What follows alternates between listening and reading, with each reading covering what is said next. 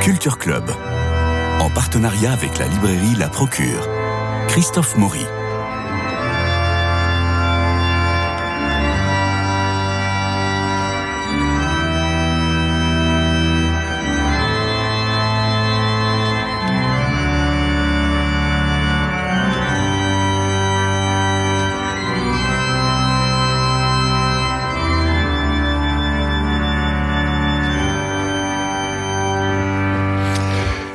Alors comme tous les jeudis de ce mois de juillet, avec Jean-François Rode, nous nous arrêtons sur l'édition chrétienne, l'édition catholique. Comment se porte ce secteur si important? Quels sont les succès de l'année?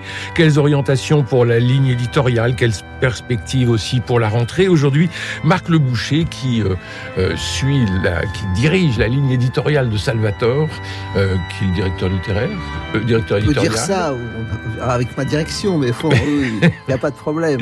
Bonjour Marc Le Boucher. Bonjour Christophe. Comment se porte Salvatore? Eh bien, écoutez, Salvatore se porte, se porte bien. Salvatore euh, fait preuve effectivement d'un vrai dynamisme éditorial. Euh, Il y a eu des changements cette année. Hein oui, effectivement, nous avons euh, changé de, principal actionnaire puisque ce sont les éditions première partie dirigées par Pierre Chauss avec aussi également Grégory Turpin qui ont repris enfin l'actionnariat de, de, Salvatore, sachant qu'il y a donc dans ce petit groupe maintenant plusieurs marques. première partie qui organise aussi des événements et avec une, dimension musicale, première partie musique, la édition euh, première partie, hein, qui euh, notamment animée par euh, Clotilde Brossolette, hein, avec un certain nombre de, titres, et puis la marque Salvatore, donc qui poursuit son chemin, qui Salvatore, qui d'ailleurs, preuve de sa jeunesse, va célébrer en 2024 son centième anniversaire. Eh oui. Alors, eh oui. 2024, c'est le 80e anniversaire des éditions du Rocher, 100e anniversaire de, de Salvatore. Je crois aussi que c'est l'anniversaire des éditions Laboré de Fides, nos confrères euh, réformé de, Genève. Donc effectivement, après celui de Bayard qui a eu lieu cette année, eh bien voilà, on est donc il n'y a pas que Jeux Olympiques. Hein exactement, exactement. Euh, Marc Le Boucher, quels ont été les, pendant cette année les grands succès de, Salvatore? Alors on peut souligner euh, notamment autour de l'année 2022 euh, le grand succès du livre de François Evé et Étienne Klein. Euh, euh, donc La science, l'épreuve de Dieu, qui était un peu un livre débat-réponse au livre de Vincent Volloré sur le, même sujet, qui a eu un véritable écho euh, dans les milieux religieux et au-delà. Hein. Donc ça, ça a été une belle... une belle je, trouve que ça vaut le coup d'en parler, parce que ça a été un événement aussi dans la, dans la discussion, hein, parce que le, livre, c'est un gros livre qui a été publié donc par Très Daniel, euh, qui disait en fait, en gros, aujourd'hui, le rapport des scientifiques à la foi est tout à fait différent de ce qu'il y avait naguère, et qu'aujourd'hui, on peut même considérer que les sciences physiques les, et, les, scientifiques euh, physiciens euh, sont des gens qui constatent qu'on a en quelque sorte sinon un signe, plus qu'un signe, peut-être même une preuve de l'existence de Dieu. Est-ce que ça vient pas de la physique quantique? Alors en particulier, mais le, livre euh, est, quand même euh, très fouillé, effectivement. Il reprend l'histoire un peu des idées et des relations entre les scientifiques et l'affirmation un peu de, Dieu et la foi. Et donc, il fait, il, montre quand même qu'un certain nombre d'événements, effectivement, la physique quantique et, euh, par exemple même le Big Bang, le fait que, que l'univers, on, puisse dater l'univers à 13,7 milliards d'années, il y a, bon voilà, après on ne peut pas accéder évidemment au commencement, mais enfin, on sait au moins qu'il n'y a pas, il a pas d'antériorité là-dessus de ça. Et donc, ils ont fait un, un discours qui a eu beaucoup d'effets et beaucoup de gens se sont dit, chic alors, on a maintenant la preuve de l'existence de Dieu. Et c'est là que le livre, alors le livre de François Evé est, Tout à fait. alors je rappelle euh, qui est François Evé, François Evé qui est jésuite, directeur euh, des études, agrégé de physique, est un qui a vraiment euh, cette, cette double identité de formation scientifique et, de religieux, avec Étienne Klein, un euh, scientifique de, renom, ont essayé, euh, je dirais pas de prendre le contre-pied des thèses du livre précédent, c'était plus subtil que ça, simplement je crois d'apporter de vraies nuances, essayer de savoir un petit peu qu'est-ce qu'il faut en penser, hein, et notamment d'éviter euh, la tentation du, concordisme qui est toujours présente, hein, ou effectivement d'un certain fidéisme. Alors, ce, qui moi, moi, ce que j'ai trouvé intéressant dans ce succès, c'est qu'on aurait pu penser, euh, on se souvient du fameux livre de Jean Guiton et des regrettés euh, frères Bogdanov, hein, Dieu et la science, euh, voilà, qui, avait fait du débat déjà il y a quelques il y a quelques décennies. On pouvait penser que le sujet intéressait un peu moins les milieux chrétiens. Effectivement, ça vous arrive régulièrement que des scientifiques en retraite ou des, des gens vous proposent des manuscrits sur ce thème. Bon, on se dit est-ce qu'il y a un public? Et là, on s'est aperçu effectivement qu'il y avait un public. Et puis il y a aussi les gens qui se posent des questions à partir de l'énigme du Saint-Suaire, à partir de phénomènes d'apparition. Il y a ça aussi qui revient un petit peu derrière. Alors moi, euh, où je vois aussi l'actualité euh, dans tout ça, ce qui, je trouve vraiment très intéressant, en rebondissant sur ce que nous publions et allons publier euh, en 2023. D'abord, c'est un livre, une biographie de, l'historienne Mercé Prats que nous allons sortir en août sur Télard de Chardin, la figure de Télard de Chardin, dont d'ailleurs le père Evé est un spécialiste, comme chacun mmh. sait. Donc voilà, voilà typiquement euh, une interrogation sur science et foi qui ressurgit. Et puis évidemment, nous sommes dans l'année Blaise Pascal. Et Blaise Pascal est à la fois un génie des sciences et un génie, De la foi. Mais oui. Voilà, on ne pouvait pas ne pas faire la transition. Elle est, presque et on a Reçu Jean de Saint-Chéron. Et, voilà. Et, nous avons reçu euh, Jean de Saint-Chéron pour son, pour son livre autour de Pascal, parce qu'il est plus autour de Pascal que sur Pascal. Il prend 15 textes et qu'il euh, introduit. Et il y, a une, il y a une introduction aussi, il y a une, préface de Jean-Luc Marion de l'Académie française. On l'a on l'a effectivement félicité d'avoir fait ce livre, dont, donc Salvatore aussi, parce que, euh, en fait, Pascal, on se disait souvent, c'est quand même une grande figure que l'on révère, mais qu'on ne lit pas toujours vraiment et qui est pas si facile que ça à lire, etc. Et donc là, c'est bien qu'on ait un livre euh, d'introduction qui soit pas non plus, qui soit pas simplement une glose, mais qui soit un choix de texte euh, bien expliqué, bien commenté. C'est un beau livre. Euh, donc là, pour le coup, il vient de paraître et ça peut être une lecture actuelle euh, vraiment. Tout à fait. Et effectivement, c'est, le, livre vient de paraître. Il, il, démarre vraiment très très bien. On est très très heureux du résultat de l'accueil du public. le public répond. ce n'est pas un sujet facile. Hein, voilà. Alors tout le monde pense ce qu'il veut sur la plage. Hein. Il n'y a aucun problème. Hein. voilà la, la philosophie la plus compliquée. Mais là, effectivement euh, c'est un livre qui. Non, mais la plage est idéale pour la philosophie compliquée parce que pendant l'année, on n'a pas tellement le temps, de lire. Euh, nous, ah, si, on a le temps de lire, évidemment, mais enfin, les livres, moi, en tout cas, c'est ma, ma, technique, j'emmène toujours deux ou trois livres un peu costauds en été parce que j'ai un peu plus de loisir de les lire à fond. Alors que pendant l'année, il faut, il faut aller un peu vite pour aller au bout du livre. Tout à fait. alors comme on n'emporte pas son portable à la plage, euh, au moins on peut lire. Alors moi, ce qui me, me ravit, on dit toujours les éditeurs religieux ont du mal à trouver des auteurs, trouver de jeunes auteurs. Eh bien, avec Jean de Saint-Chéron, nous avons là un, vraiment un jeune auteur plein de, dynamisme et, euh, et, de talent. et, de talent.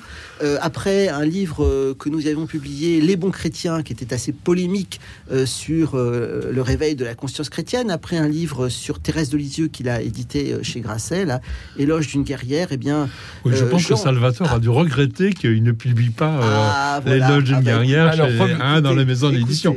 Alors revenons, revenons, dire ça. revenons sur Salvatore. Vous avez aussi toute une collection de vies de saints. Est-ce que ça se vend bien, les vies de saints Alors, c'est variable hein, selon, mais euh, effectivement, nous avons repris une vieille collection euh, qui, était, euh, qui était autrefois diffusée par un autre éditeur. je crois qu'il y a quand même toujours un public pour la sainteté, hein, très clairement, autour de, figures de... Oui, je crois bien. Un, exemple tout récent, le, le, Monseigneur Dornelas, l'archevêque de Rennes, euh, vient de nous proposer, euh, il est sorti là ce mois de juin, pour les JMJ, une biographie de Marcel Callot. Marcel Callot qui est un qui est un jeune jossiste qui est mort en déportation, hein, euh, qui, avait choisi euh, comme jossiste, comme proche de ses frères euh, du monde ouvrier de l'époque, de partir les accompagner au service du travail obligatoire en Allemagne et qui est mort dans les camps de concentration.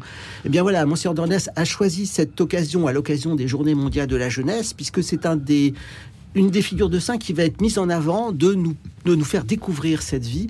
Alors nous avons toujours besoin de ces figures de saints euh, aujourd'hui, oui, effectivement. Donc là, c'est un livre idéal pour un jeune, parce que je rappelle que la JOC, c'est quand même la, la jeunesse ouvrière catholique, euh, qu'on on n'en parle plus beaucoup euh, euh, de, de, de la JOC, mais euh, c'est c'est intéressant pour des jeunes qui vont à Lisbonne ou pour euh, des jeunes qui cherchent une lecture spirituelle pour cet été, de se plonger justement dans une vie de saint, parce que on a une sorte de héros Tout à qui fait. vous accompagne spirituellement tout, Tout au long de cette lecture. C'est ça qui est toujours intéressant dans la géographie. Tout à fait. D'ailleurs, je signale, nous avons publié une jeune auteure, euh, Sophie Fournier, une jeune femme euh, très militante, euh, très très, qui a, a fait ce, cette, qui a un peu plus de la vingtaine, hein, et euh, c'est la bonne surprise aussi, qui, qui a publié ce livre pour une jeunesse sainte. Exactement. Là également, on, on voit à partir des figures comme Carlos Acutis, par exemple, euh, comme il y a eu autrefois aussi que.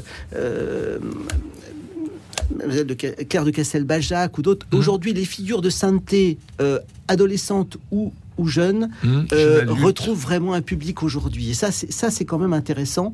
Euh, évidemment, et et il y, a- il y a la figure intemporelle de notre Thérèse de Lisieux aussi, Oui. euh, qui, Et, qui et- retrouve et un- Bernadette Delors, parce qu'on a reçu ici Voilà. Philippe Le Guillou, tout à fait, euh, tout sur- à fait, Qui est, qui est un livre magnifique. Ah, on, a- on a- oui. on en a fait l'éloge parce que tout à fait. Philippe Le Guillou est un véritable La écrivain, un Oui. véritable écrivain, Mm. et ça se, on a- il a une patte d'écriture formidable. Et franchement, la, la manière dont il raconte les apparitions à Bernadette euh, dans la première partie de son ouvrage. Euh, moi, je crois que j'avais jamais lu aussi, aussi, aussi bien, aussi fortement Oui. ces apparitions. Et il, il suit donc Bernadette, sa personnalité, jusqu'à à Nevers. Franchement, c'est un grand livre euh, autour de la sainteté, un peu justement sur le mode du pèlerinage. hein, Exactement. va- Il va, à Lourdes, Il va à sur les lieux. Et il raconte formidablement. hein. Et il avait fait la même chose déjà euh, pour Thérèse de Lisieux, sous un, un livre qui s'appelait euh, La Sainte au Sablier. Et là, c'est la. Sainte au Rocher, puisque Voilà. nous sommes Et, à et Lourdes. d'ailleurs, il les met en parallèle. Il y a tout un chapitre Bien où- évidemment. où, où il raconte, Bien il décrit évidemment. les deux statues de, de Thérèse et de Bernadette qui font face à Lourdes. Et ça lui permet de faire le parallélisme aussi sur les 13 années de couvent qui ont été quand même assez compliquées, voire pénibles pour l'une comme pour l'autre. Tout à fait.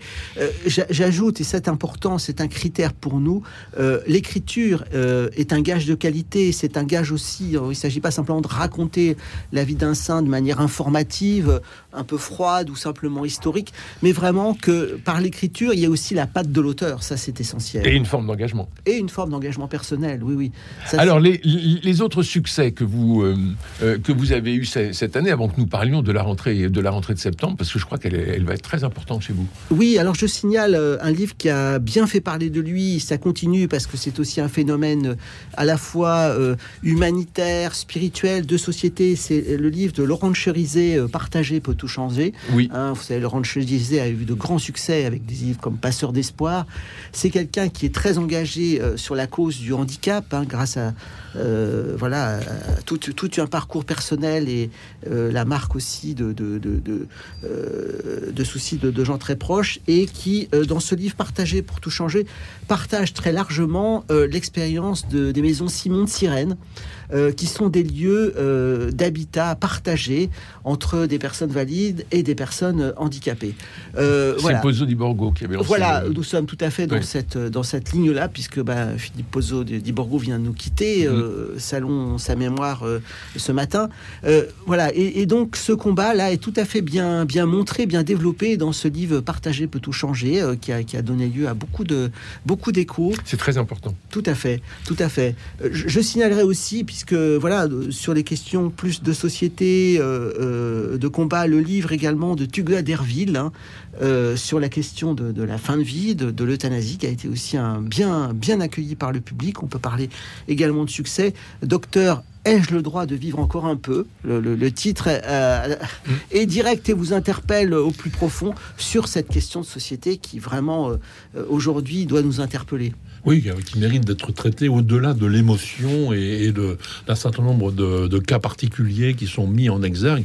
Là, c'est une vraie réflexion. Hein. Il, y a, beaucoup d'ouvrages hein, sur, le, sur, le, sur le sujet. celui-là, je trouve, est particulièrement, particulièrement pertinent et montre bien euh, comment il faut aller au-delà de. Bah, quand on dit euh, mourir, de, mourir dans la dignité, bah, évidemment, tout le monde est d'accord.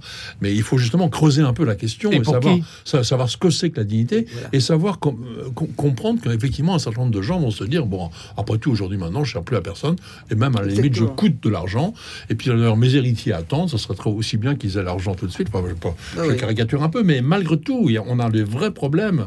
Euh, il y a des problèmes de la dignité de la personne humaine, d'abord, premièrement, mais il y a aussi plein de, choses sur lesquelles les gens euh, passent euh, un petit peu rapidement. Hein. Ah c'est un, un médecin qui, un jour, rencontre une famille, justement, qui parlait, il fallait mourir dans la dignité.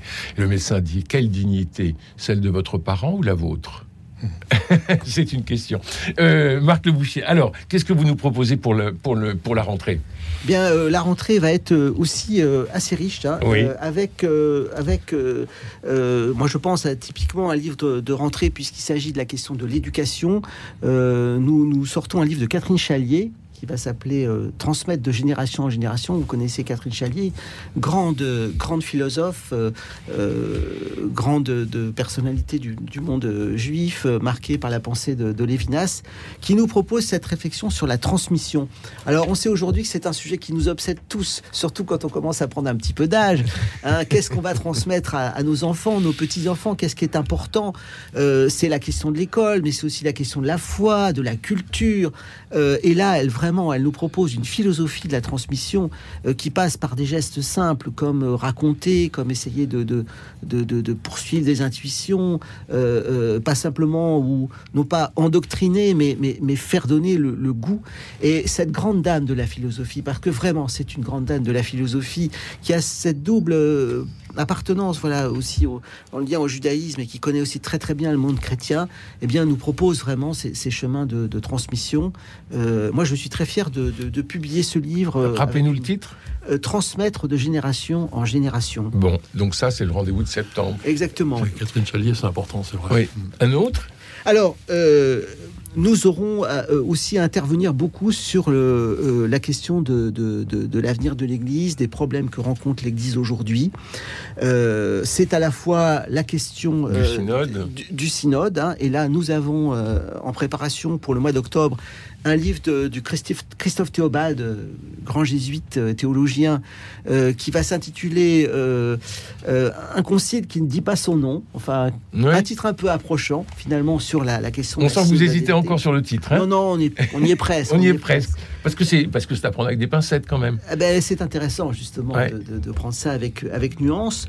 Euh, nous aurons un, un collectif de, de, sept théologiennes, sept femmes, euh, sous l'intitulé Se réformer ou mourir, et qui pose vraiment des questions saillantes aujourd'hui sur l'avenir de l'Église. Alors nous retrouverons Anne Soupa, Véronique Margron, Luchetta Scarafia, euh, Marie Jotil euh, et Christine Pedotti. Non, il n'y aura pas Christine Pedotti. Mais voilà, donc plusieurs sept, sept femmes sur des questions sensibles, la place des femmes, la question du, de la suite des abus, la question de l'accueil des pauvres, la synodalité. Je pense que c'est un livre qui va vraiment faire faire du bruit et aider, comme on dirait comme on disait dans les, chez Coluche, faire avancer le schmilblick.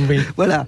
Les femmes remontent les manches pour pouvoir s'emparer du destin de l'Église. Exactement. Non, non, c'est tout à fait important. Ce qui va être intéressant. Ah oui, oui, tout à fait. Et puis nous aurons aussi euh, là euh, une, une, autre type de, un autre type de prise de parole. Deux hommes cette fois-ci, ma foi, euh, ça sera donc dans un petit livre euh, à deux voix. Il n'y a pas de petit livre, il n'y a que des grands voilà, livres. merci, cher Christophe, de, me le rappeler, voilà, de rappeler aux exigences commerciales de, mon métier. Euh, Anselme Grune et euh, Jean-Guillaume Xéry, un Allemand, un Français, tous les deux engagés notamment sur le l'accompagnement spirituel, le développement personnel, répondent à la question pourquoi je reste dans l'Église? Pourquoi rester dans l'Église? Donc chacun a, a, travaillé un texte ça également, euh, ça devrait parler à, nos publics. Hein. comment il faut sans doute euh, ne pas baisser les bras face à ce qui arrive aujourd'hui. Hein. on avait encore cette semaine toutes ces révélations sur les frères Philippe. Nous sommes affrontés à la, sécularisation de manière un peu violente.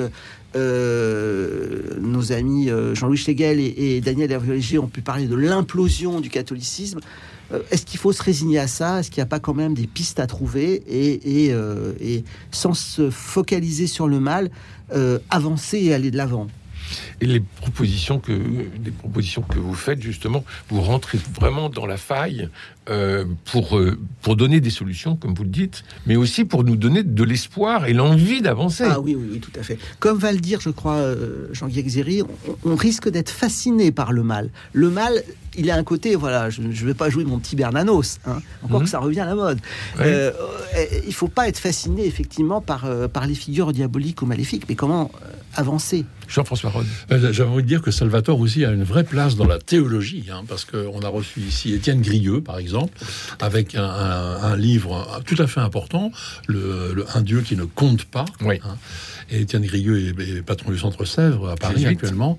Euh, il, est, il, a, il a vraiment une, une ligne originale pour dire qu'il suffit pas simplement de d'aider euh, les, les, pauvres. Évidemment, il faut trouver des solutions concrètes, mais il faut aussi écouter d'abord les pauvres écouter leurs leur paroles propres mmh. et que c'est un lieu c'est un lieu de, de de théologie. C'est un lieu où on, a des signes de Dieu. C'est vraiment une, une, œuvre pas si facile que ça. On avait fait un, bon entretien avec lui, et, mais euh, important vraiment. Et je trouve que c'est bien de, la part de Salvatore de publier. Alors lui, c'est déjà un grand maître, mais vous avez publié un certain nombre de, de jeunes. Euh, oui, tout à fait. Euh, nous avons ce souci effectivement. Ben, nous avons par le passé publié des Bernard Sesboué, des Joseph ah, Moin ben et d'autres. Aujourd'hui, la nouvelle génération est, est là et c'est vrai que Étienne Grieux là, nous a offert un, bel ouvrage avec un bon substrat biblique en plus. J'ai envie de parler d'un ami, même si c'est pas tout à fait. Ah, le copinage. Joseph Doré. Joseph Doré a ah. fait un super grand livre, hein, euh, qui est un peu un livre pour lui, euh, un témoignage un peu de, la, pas la fin de sa vie. J'espère qu'il va vivre encore. Mais c'est un peu testamentaire quand même. Quand même, il y, a, un côté. Il a été euh, théologien, patron un peu à la, à la Cato. Il a été archevêque de Strasbourg. Bon, il peut, il, il, a autorité pour dire un peu ce que peut être la réforme de l'Église. Il a fait un livre donc qui s'appelle La réforme de le salut de l'Église est dans, sa, propre, conversion. Sa propre conversion. Voilà.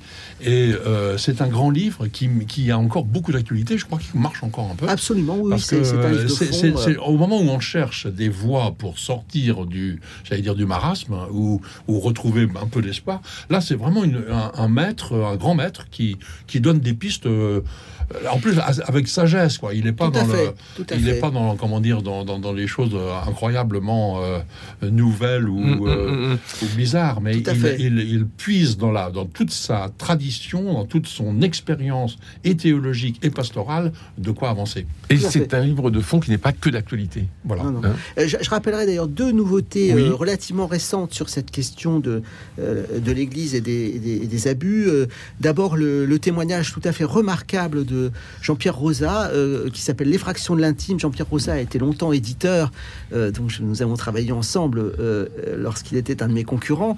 et il a raconté un abus sexuel qu'il avait eu, non pas de la part d'un prêtre, mais d'un chef scout dans l'adolescence, et comment ce traumatisme l'avait au fond un peu poursuivi toute sa vie, mais comment aussi il a, essayé de vraiment d'en sortir.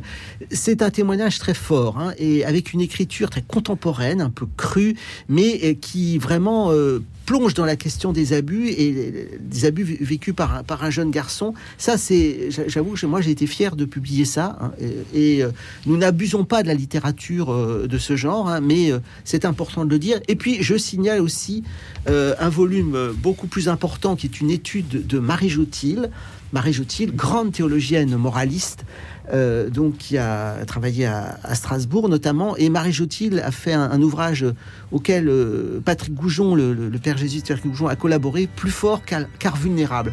On a beaucoup utilisé la notion de fragilité, vulnérabilité. On voit comment euh, des gens comme Jean Vanier ont un peu joué de cette corde sensible pour sans doute avoir une certaine complaisance sur les blessures et les abus, comment euh, trouver une saine vision de la vulnérabilité et, nous aider à y voir clair et être vigilant. Merci Marc Le Boucher, merci pour tout le travail que vous faites aux éditions Salvator. Euh, ça va être une très belle, très belle année pour vous avec le centième, le centième anniversaire. 2024, voilà, on s'y prépare. merci Jean-François Rode euh, pour cet accompagnement salutaire tous les jeudis de ce mois de juillet où nous recevons les principaux acteurs de l'édition chrétienne et catholique euh, dans le paysage euh, éditorial que vous connaissez bien. Merci à Jean-Paul Lérine pour la, réalisation. Non, pardon, à Cédric euh, pour la réalisation.